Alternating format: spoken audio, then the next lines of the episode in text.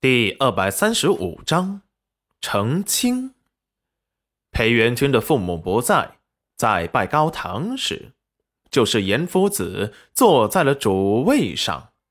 裴元君和戚云染心甘情愿的拜下。村子里的人们看着戚云染和裴元君终于修成正果，激动的好似自家嫁闺女娶媳妇儿一般。祝福的吉祥话，不要钱的使劲儿往外倒。裴元君准备了三天三夜的流水席，不收礼钱，只要来他们的婚礼说句祝福的吉祥话，都可以入席。所以三天时间来了很多人。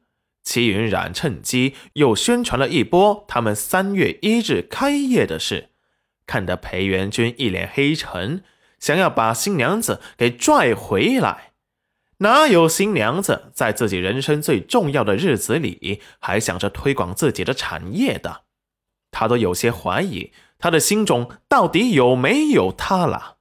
跟他成亲，不会就是为了提早宣传裴新村吧？齐云染被裴元君拉回了新房坐好，恰好刘婶也着急的跟了进来。云染丫头，哪有新娘子自己掀开盖头，自己跑出去招呼客人的？齐云染看着裴元君黑沉的脸色，自知理亏。好了，我错了，我把盖头给盖回去。裴元君，你再掀一次。说完，从刘神手上接过盖头，给自己盖上。裴元君眼神幽暗，抿唇。娘子这是欠教训。戚云染见裴元君不动，立即解释道：“哎呀，你快揭开呀！我又不是故意的，我第一次结，呃，成亲业务生疏的很，不熟悉。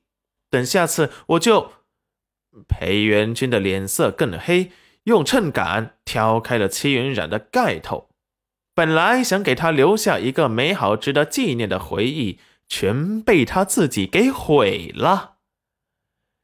喜娘见他们掀了盖头，为了缓解气氛，立即让喝交杯酒。齐云染这次乖乖的没作妖，配合的喝掉了。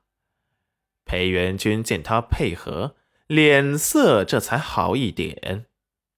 喜娘又立即在他们的衣服下打了结。这个叫做永结同心。婚礼的一套程序刚走完，外面就传来了村长儿子让裴元君出去跟大家喝酒的声音。走时，裴元君看了戚云染一眼，眼神幽深有深意，看得戚云染心尖一抖。娘子，饿了就先吃，不用等我，我。一会儿就回来。刘婶和喜娘轻笑，戚云染见他们也该饿了，就催他们去入席。两人以为戚云染是害羞了，立即也出去坐席了。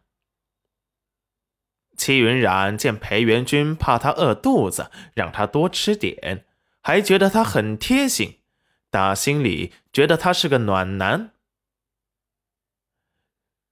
吃饱喝足后，戚云染喝了酒，有些犯困，换上自制的清凉睡衣，就准备睡觉。哪知刚躺上去，就被床上凹凸不平的东西给割得背疼。什么东西？被子掀开一看，全是些花生、红枣、干桂圆，铺得满床都是，好像古人结婚。是要弄这些东西在床上，意喻着早生贵子。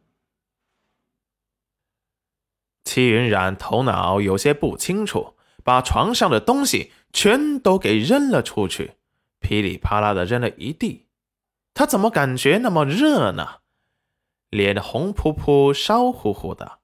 最后实在热的不行，费力的把清凉的睡衣也给脱了，就穿着自己。自制的睡衣套装睡了过去。等裴元君回来时，就看到床上躺着个肤白貌美的绝色女子。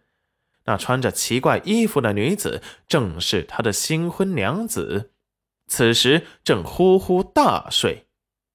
裴元君抑郁了，娘子，他到底有没有把他放心上？今晚是他们的大婚之夜，他竟然不等他，自己给睡过去了，还脱了个干净引诱他，自己却睡得没心没肺。裴元君面色微红，喝了酒，有些醉意，看着戚云染的模样，立即唤起了他心底的所有热情。